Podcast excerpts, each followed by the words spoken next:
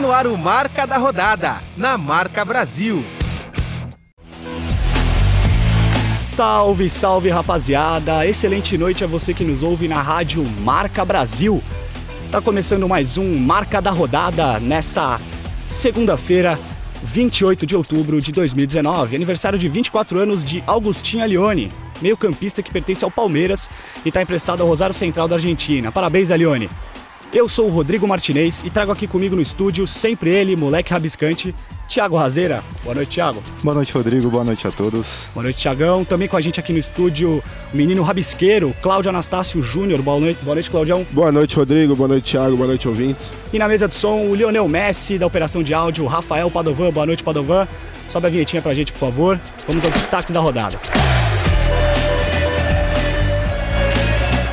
São Paulo vence Atlético Mineiro no Morumbi e se consolida no G4. Inter bate o Bahia em partida movimentada na Fonte 9 e sobe para quinto lugar. Fluminense empata com a Chape no Maracanã e segue ameaçado. No clássico alvinegro, Corinthians e Santos empatam sem gols na arena. Bom, vamos aos primeiros jogos da, da rodada, os jogos de primeiro bloco. O primeiro jogo da rodada 28 do Brasileirão foi Ceará e Vasco. Ceará e Vasco empataram em 1 a 1 no Castelão e ficaram longe de suas pretensões no Campeonato Brasileiro. O Vasco não conseguiu manter a sequência de vitórias, que vinha bem, e nem se aproximou do G6 e nem se saiu definitivamente da zona da confusão, como diz o professor. O Ceará segue muito irregular, ali na zona, bem na zona da confusão, imerso na briga contra o Z4. Thiago? É, então, o ímpeto inicial do Vasco nos primeiros 20 minutos tornou o time muito agressivo, principalmente com o Rossi, que estava fazendo essa válvula de escape pelo lado direito, fazendo a dobradinha com o Pikachu. E ele mesmo apareceu na segunda trave para escorar, o, fazendo um gol de chapa é, aos 17 minutos do primeiro tempo após o cruzamento açucarado do Richard. Mas depois do gol feito, o Cruz Maltino teve uma queda brusca de rendimento físico. Os jogadores estavam aparentemente muito cansados. E o Luxemburgo recuou o time para tentar manter a vitória parcial e sair de lá com o resultado. O que não deu certo, né? O que não deu certo. E as alterações não surtiram muito efeito e sendo a melhor chance no segundo tempo de cabeça do Ribamar, após o cruzamento do colombiano Fred Guarim. E com isso o Vozão se empolgou na partida e chegou ao gol com o Bergson, de rebote, aos 37 minutos do segundo tempo. O Bergson que entrou no lugar do, do Lima no intervalo, porque o time entrou com três volantes. E o Thiago Galhardo, que estava jogando de meia, até se considerou o próprio melhor meia do Brasil, e estava muito isolado lá no ataque, né? É, que o time jogou sem o Felipe Cardoso. E, bom, foi assim, o jogo terminou empatado. E a, foi um gol muito polêmico. E a arbitragem do Jean-Pierre Gonçalves foi contestada devido ao mau uso do VAR. E foi um jogo fraco tecnicamente. Claudião, o que, que você achou? É um jogo que praticamente ficou definido em contra-ataques. O jogo bem fraco tecnicamente. O Vasco começou muito bem. Saiu ganhando com o gol do Rossi. Rossi que é um dos destaques positivos do Vasco. É, faz um, uma, uma boa fumaça lá na frente, tem velocidade. Conseguiu marcar o gol, mas Após isso, o Vasco se retraiu muito, fez um jogo bem retroativo. E no segundo tempo, o Ceará com um gol bem polêmico, né? Mais, um, mais uma polêmica do VAR aí na rodada. Empatou o jogo. O resultado pro Vasco não é tão ruim, pensando no, nas posições de campeonato. Empatar com o Ceará lá não é tão simples. Ceará desesperado, né? E o Ceará desesperado. Pro Ceará já é pior. O Ceará que tá liberando a zona de rebaixamento, não, não consegue se livrar de vez. 31% de chance de cair. E o Vasco Aí. só tem 1% tanto de classificar para Libertadores quanto de cair. Bom dado do Thiagão.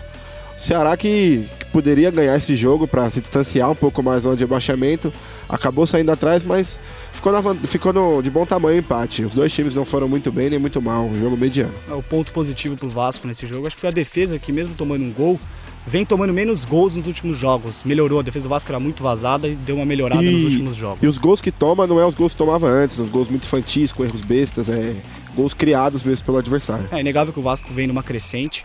É, além desse jogo, o jogo na sequência, tivemos é, o jogo do Corinthians, que foi no mesmo dia, jogo inclusive no mesmo horário, e um jogo morno, com boas chances no fim do jogo. Na verdade, o jogo inteiro foi bem morno, mas no fim do jogo deu uma esquentada, os dois times partiram para cima, o Santos foi na, na empolgação individual, principalmente do Soteudo, que fez até que uma boa partida. E o Corinthians se segurou um pouco mais, mas também teve chances de perigo, né, Cláudio? Sim, jogo bem truncado no meio-campo. Destaque mesmo do Santos Soteudo e também o Marinho, que tentou um chute de fora da área, um minimício aleatório. Quase que entra, inclusive o Cássio fez grandes defesas. Do Corinthians, vale destacar o Wagner Love, que mesmo com a sua idade avançada, com muitas críticas da torcida, é o que mais tenta no ataque do Corinthians fazer a diferença. É, o Corinthians com poucas chances, se não consegue atacar definitivamente. O Corinthians defende muito bem. É, tem um goleiro excepcional, muito decisivo, que cresce em jogos grandes, mas atacando o, o time realmente não surte efeito. Teve uma chance bem no final com o Wagner Love, ele não conseguiu finalizar muito bem, mas acho que o jogo ficou pelo 0 a 0 O Santos atacou sim, mas também não foi tão agressivo como de costume, como em outros jogos. E o Corinthians é o jogo de sempre. Só uma questão, você falou do Love. É, nesse jogo, o Thiago vai até fazer o um comentário aqui que eu vou jogar para ele essa aqui. O Love jogou de ponta esquerda. Eu não entendi isso porque o Pedrinho ficou pro lado direito como sempre, o Bozelli centralizado, ele jogou o Love na esquerda com três atacantes. O Corinthians, mesmo com três jogadores de frente, não conseguiu ser ofensivo o suficiente para fazer o gol, né? É, então, é, o ele que vem tentando achar a melhor forma desse time render mais, né? Mas tá sobrando transpiração e faltando inspiração. A fé a torcida inclusive está pedindo vontade para o Corinthians, né? Mas ao meu ver essa é uma das principais marcas desse time. A equipe corre, marca, fica sufocando o adversário, principalmente quando joga em Itaquera. E é a segunda melhor defesa do campeonato, mas mesmo com a semana livre para treinar, uma nítida dificuldade em criar jogadas.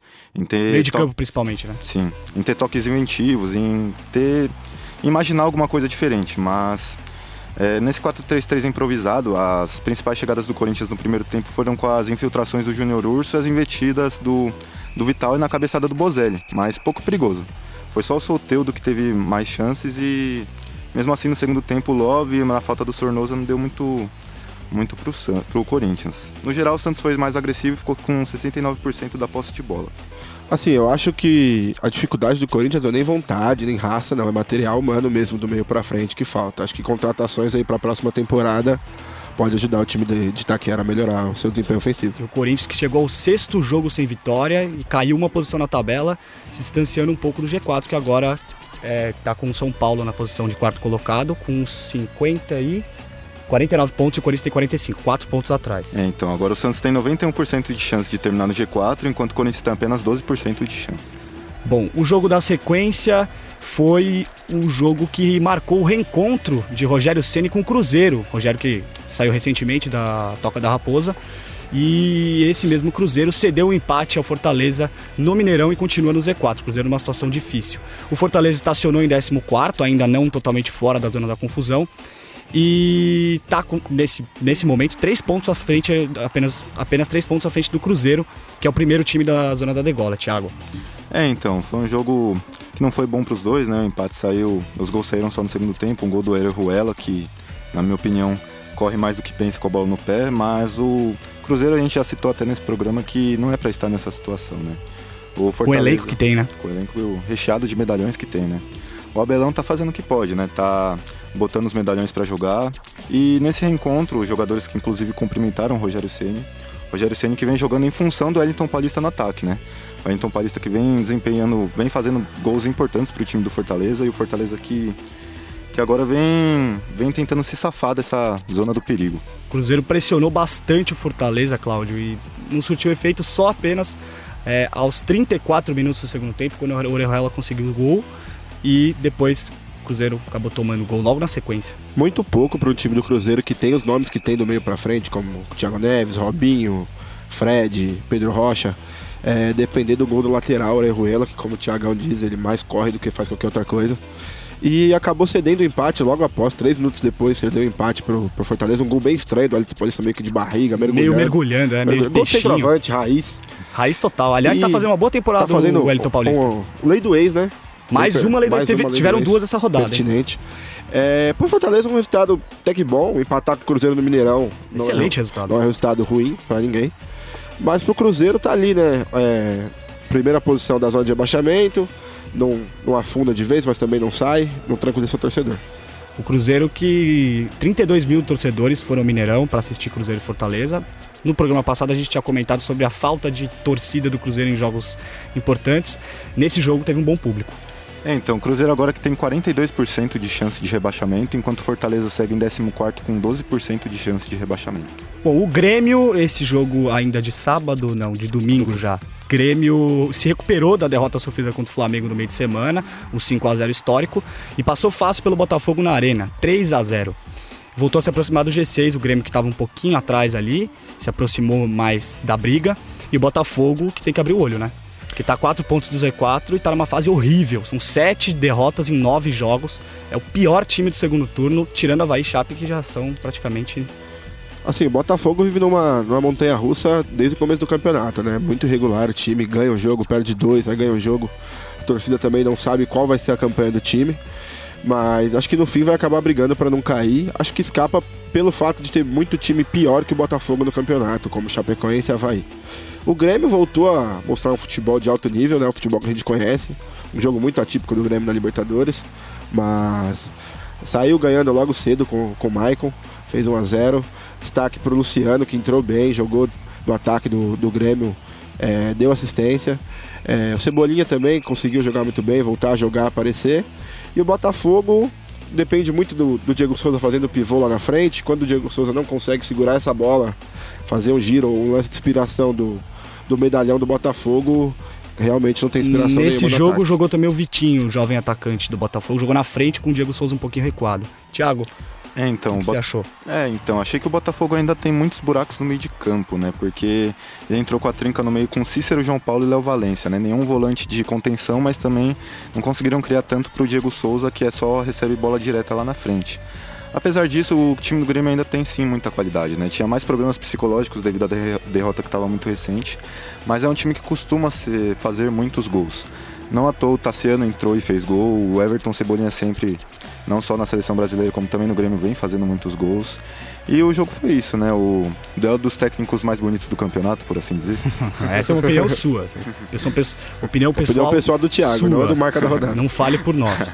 É, esse jogo foi às 4 horas no domingo e, ao mesmo tempo, também aconteceu o Atlético Paranaense e Goiás na Arena da Baixada em Curitiba. O Goiás saiu na frente no primeiro tempo com o gol de Rafael Moura, o He-Man, mas o Furacão virou o jogo e goleou o Esmeraldino jogando em casa. O time de Thiago Nunes estava três jogos sem ganhar dentro do seu estádio, retomou o caminho das vitórias jogando em casa, né, né Cláudio? O Atlético Paranaense começou bem devagar no, no seu estádio, saiu atrás com o gol do incansável, imortal He-Man.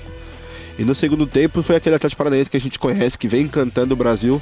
O Atlético Paranaense com um jogo bem vertical, que não preza muito por tocar muito a bola, é um time muito agressivo conseguiu fazer quatro gols rapidamente. Com sete minutos do segundo tempo já tinha virado o jogo. Destaque positivo pro Rony, que fez gol, jogou muita bola, foi para cima do lateral, conseguiu se destacar, um atacante bem de velocidade. E o destaque do Goiás, mais uma vez, é o Tadeu, que mesmo tomando quatro gols, é, fez defesas absurdas, um, é, verdadeiros milagres, e evitou uma derrota pior do Esmeraldino. Thiago, o que, que acontece com o Goiás nesse momento? O Goiás que teve um primeiro turno muito instável, tomando inclusive várias goleadas fora de casa, foi um dos piores times em termos de defesa. No segundo turno ele começou muito bem, ganhou quatro jogos seguidos, parecia que ia embalar, né? Saiu totalmente, praticamente totalmente da zona da confusão e chegou-se até cogitar no Goiás brigando lá em cima. E aí agora volta para uma fase de quatro jogos sem vitória, cinco jogos sem vitória. Não, cinco jogos, uma vitória. Complicado para o Goiás, né? É, então, depende muito do elenco, né? No período pré-Copa América, o Goiás estava no G6, figurou no G6, só que aí o elenco não conseguiu se manter nesse período porque o elenco tecnicamente é limitado. E depende muito do seu goleiro Tadeu, que inclusive é um bom goleiro, mas o elenco não conta com peças de reposição. O time titular não é ruim, mas infelizmente às vezes sofre goleadas, né? Não à toa sofreu pro Flamengo por 6 a 1 pro Santos por 6 a 1 e agora jogando no campo sintético do Atlético Paranaense tomou de 4 a 1 Tomou mais uma. E em um jogo com muita chuva, poça d'água, bagunça, muita falta, o jogo parou muito, e polêmica com o VAR, tudo menos futebol, né, Cláudio? Assim terminou a vitória do Palmeiras sobre o Havaí na ressacada. Vitória importante pro Palmeiras continuar sonhando com o título. Assim, vitória é importante pro Palmeiras, sim. Sempre precisa estar tá ganhando o jogo pelo elenco que tem, mas mais uma vez o Palmeiras não consegue demonstrar um bom futebol, não consegue agredir o adversário de fato pelo time que tem. É, no primeiro tempo até jogou, até jogou bem, criou chances, bolas que passaram rondando a trave, defesa do goleiro do Havaí. E mais nada que sufocasse de fato um time que está na zona de rebaixamento. No segundo tempo, o Palmeiras conseguiu fazer o gol com o Deivinho, o menino maluquinho, que inclusive se comparou ao Neymar. mas é não conseguiu desempenhar um bom futebol. E o Palmeiras é isso, é pensar na temporada de 2020, que 2019 praticamente já acabou. É, vence, mas não convence, né? O estilo de jogo do Mano é reativo e isso fez com que o Palmeiras, embora tivesse seu poderosíssimo elenco estrelado, não disputasse títulos esse elenco, essa temporada, né? O jogo em si foi um jogo difícil para o Palmeiras, não só pelas condições como o VAR e as condições climáticas, mas... E o VAR, hein, Thiago? Foi pênalti ou não foi? Foram pênaltis ou não foram? Na Tiveram minha- dois pênaltis. Na minha opinião, os dois foram sim pênaltis, né? O árbitro acertou, é, a revisão foi sim bem dada e foi bem revisto, os dois foram pênaltis. O, o Daverson, apesar da acrobacia, foi pênalti sim. E, bom, é, os lances capitais foram decisivos para o resultado, mas apesar da reclamação do Havaí, os lances foram decisivos para a partida e o Palmeiras matematicamente segue na briga, mas vamos ver no que É, dá, né? A condição do campo inviabiliza qualquer tipo de análise mais profunda. E pra fechar aí o último jogo da rodada às 7 horas do domingo, Flamengo e CSA no Maracanã, um jogo tenso com placar magrinho, 1 a 0.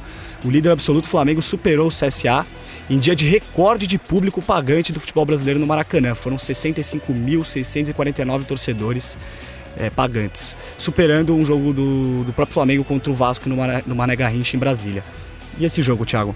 É, então, um dado curioso que eu queria acrescentar é que a chance de Libertadores para chegar entre Flamengo e Palmeiras, os dois têm chance de 99% de estar na fase de grupos e matematicamente Chapecoense e Havaí estão rebaixados por, com 99% de chance. Mas voltando ao jogo, o Flamengo, como sempre, segue soberano, é o melhor time do Brasil. É, o Jorge Jesus encaixou um estilo de jogo particular do Flamengo que se assemelha muito ao estilo europeu, de tática, de mobilidade e peças de reposição que não se vê nessa América do Sul. Talvez o River Plate seja um rival à altura. Esse jogo, dia 23 de novembro, vá ser o maior jogo do ano na, na América do Sul. Mas foi sim um, um jogo em que o Flamengo teve sim dificuldades devido ao desgaste físico. O Gabigol, inclusive, perdeu alguns gols devido ao desgaste físico que ele não costuma perder. Mas, voltando ao jogo, Arrascaeta e Everton Ribeiro mais uma vez brilharam tecnicamente, com dribles, cortes, jogadas é, incríveis e graças a isso, graças a uma pedalada e ao corte, a bola em profundidade, o Arrascaeta infiltrou na área, que eles costumam muito pisar na área. O saiu o gol, né? Que ele cortou e chutou de esquerda. A Rascaeta que chegou a 11 gols no campeonato. E o CSA, Cláudio. Que atuação corajosa, atuação. Não, chega a ser de gala, porque é um time que briga pra não cair e não tá jogando um futebol mais bonito. Mas Honroso. em termos de circunstância, o CSA fez um grande jogo. CSA que surpreendeu, acho que todo mundo, todo mundo esperava uma goleada fácil do Flamengo. É, o CSA teve chances de empatar o jogo. É, Flamengo que deve muito. Diego esse- Alves fez três grandes defesas. Diego Alves, de fato. O Flamengo começou ganhando aos 8 minutos. E isso aumentou a expectativa de todo mundo por uma goleada. Rascaeta e Everton Ribeiro muito inspirados ontem, como sempre. Mas concordo com o Thiago que o desgaste físico do Flamengo, o calor do Rio de Janeiro, fez com que o time tirasse um pouco o pé e sentisse um pouco de desgaste físico. Mas o Flamengo vence mais uma, até quando não joga tão bem, e segue com 10 pontos na liderança e nadando de braçadas aí para mais um título. É, lembrando que o Flamengo jogou, tá jogando com o mesmo time praticamente todos os jogos, sem poupar quase ninguém. Então o desgaste físico acontece mesmo. Bom, fechamos então os jogos, sete jogos da rodada que não sejam os três principais e vamos fechar o primeiro bloco. Marca da rodada. Rádio Marca Brasil. É domingo pra. Acho que acredito pra ficar marcado. É, fico feliz. Não só. Acho que isso aqui é indiferente. Isso aqui tem que representar o nosso grupo inteiro, porque sem eles nada disso teria acontecido. Então é, fico feliz, fico feliz principalmente pela nossa vitória, pelo desempenho que a gente teve. Acredito que a gente mandou no jogo os 90 minutos. Alguns momentos a gente a gente deu uma desconcentrada, mas é assim, a gente vai se acertando jogo a jogo para cada vez mais a gente se sentir mais à vontade dentro de campo. Tá aí o Igor Gomes, jogador do São Paulo, que fez sua estreia como titular no time tricolor. Ele vem entrando nos jogos, é uma promessa muito boa da equipe São Paulina e foi muito bem no jogo. O São Paulo dominou o Atlético Mineiro na maior parte do jogo no Morumbi, venceu por 2 a 0 e se consolidou ali no G4 com 49 pontos, 4 pontos à frente de Inter e Corinthians. O tricolor começa a ganhar forma com o Fernando Diniz, né, Thiago? É, então, consistente, né? O São Paulo vence e convence em duelo contra o Galo em momento chave na briga pelo G4. E além de ter a melhor defesa do Brasileirão, com apenas 17 gols sofridos, o time voltou a vencer no Morumbi e conta com 100% de aproveitamento na era Diniz. E a equipe que vem oscilando muito não sentiu as ausências do Daniel Alves, do Juanfran e do Pablo, e demonstra equilíbrio para um projeto a, a longo prazo. E o novo Kaká está surgindo aí com um grande O novo meia. Kaká. Palavras fortes, fortes de Thiago Razeira. O novo Kaká ainda acho que é demais, mas o São Paulo que parece que consegue implantar o estilo de jogo do seu treinador. Ontem mais um jogo trocou 545 passes com 85% de precisão. Um número bem expressivo.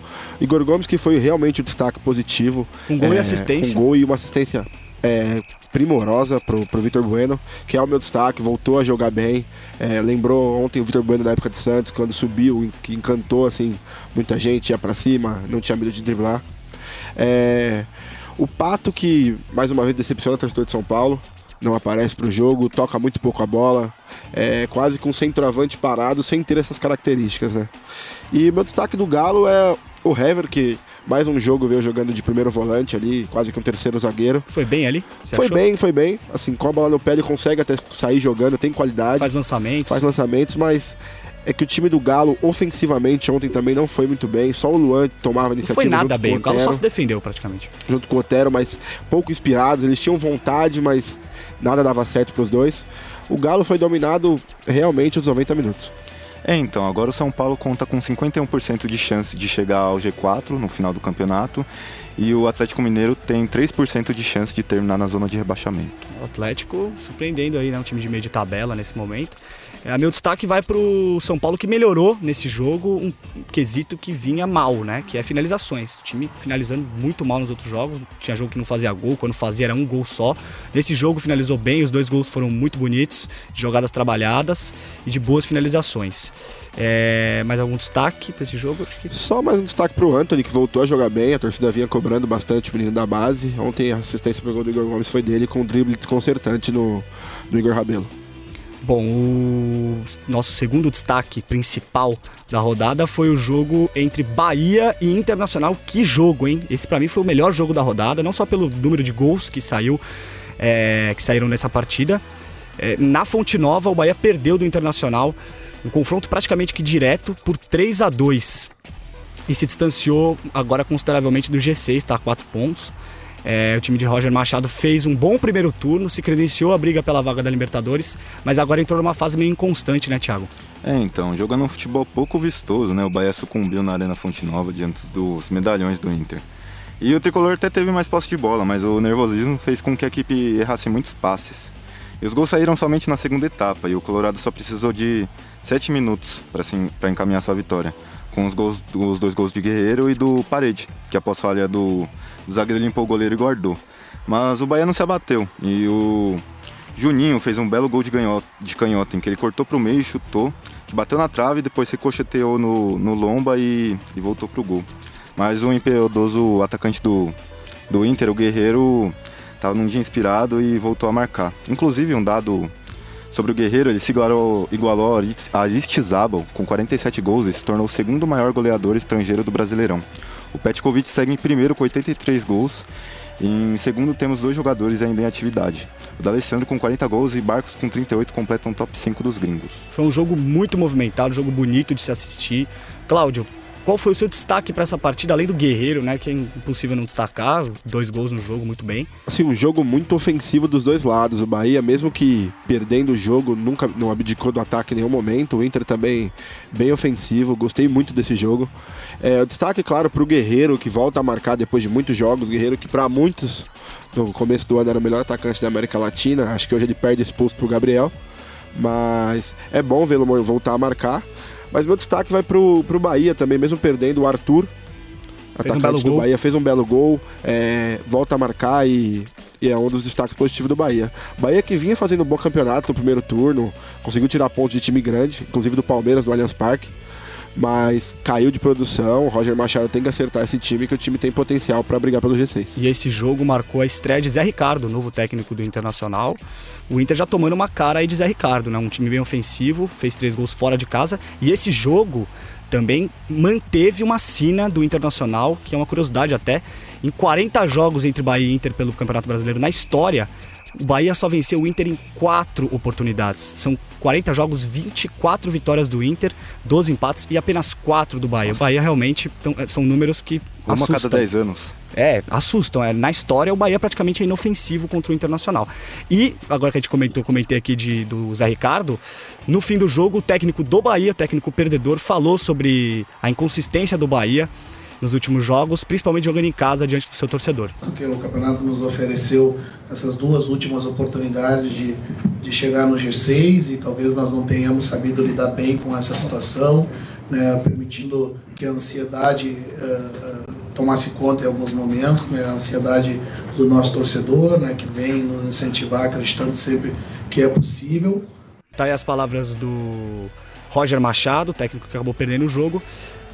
O último jogo de destaque que a gente tem aqui é o jogo do Fluminense. Fluminense que não conseguiu vencer em casa. Se complicou ali, já tá complicado há um tempo, mas se complicou no empate em 1 a 1 com a Chapecoense no Maracanã. Decepcionante, né, Cláudio? Sim, o Fluminense que teve mais posse de bola, tentou propor o jogo, mas é, acabou saindo atrás do placar no contra-ataque da Chapecoense. Empatou o jogo com o Marcos Paulo. E o destaque negativo é para o gol que o Nenê perdeu, um jogador da qualidade que ele tem, do calibre que tem, perdeu um gol sem goleiro que podia dar a vitória pro, pro time carioca. O Fluminense que está a um ponto do Z4, é, não se safa de vez do rebaixamento, Nem um pouco, nem um tá um pouco. ponto à frente vai só. brigar até o, o último, último jogo para não cair. E a Chapecoense que parece que já entregou os pontos, né? Nunca, nunca dá certo nada pra Chapecoense, mesmo que o time corra, brigue, no final o resultado positivo não vem. O único destaque positivo pra Chapecoense, de fato, é Everaldo, o Everaldo, É. que eu acho que não vai ficar na Chapecoense próximo ano, vai jogar em algum time da Série A, um dos artilheiros do Campeonato Brasileiro, inclusive. mas a Chapecoense tem um time realmente muito fraco. É, o Fluminense agora tem 33% de chance de ser rebaixado e a torcida já pede a volta do advogado, né? Mas o resultado que não surpreende. Cuidado com as palavras, Thiago. Isso aqui é um programa ao vivo. Tô brincando, gente. Resultado que não surpreende porque o Flu já perdeu pro CSA e pro Havaí no Brasileirão. E talvez a troca do Diniz pelo Oswaldo de Oliveira não tenha sido a melhor alternativa pro time ganhar pontos importantes. E agora o Marcão sofre para acertar a parte defensiva do time, já que o Buffon ainda nos desmarcou nas, nas laranjeiras, né? E o Flu peca na última bola, né? Apesar de criar boas chances, ainda sente a ausência do Pedro, que na última janela de transferência rumou à Itália para jogar na Fiorentina. Mas até que o time do titular não é tão, tão tecnicamente tão fraco, né? Entrou com Muriel, Digão e Nino na zaga, Gilberto e Caio Henrique nas laterais, a trinca de meio campo era Alain, Nenê e Daniel, bem ofensivo até. E no ataque, Wellington Ney, Oni Gonzalez e Marcos Paulo, que inclusive fez o gol.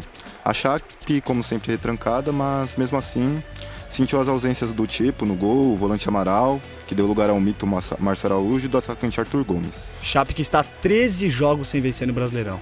Esse meu destaque do, do Fluminense só é o, o Ganso, que é o ex-jogador de atividade, que dessa vez foi barrado é, com, com razão pelo técnico Marcão.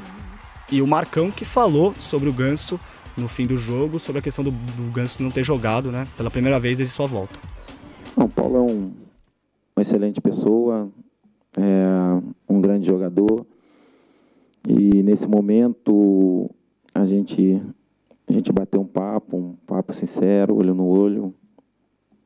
É, duas pessoas que se respeitam muito e nessa questão deixamos bem claro que que nós dois estamos pensando na, na instituição fluminense e vai ser assim até o final. Marcão pensando muito na instituição e o Paulo é, reagiu como, como grande, como é que ele é. Então tá aí a declaração do Marcão e com isso a gente fecha o Marca da Rodada de hoje. Valeu, Padovan. Obrigado, Thiago. Obrigado, Cláudio.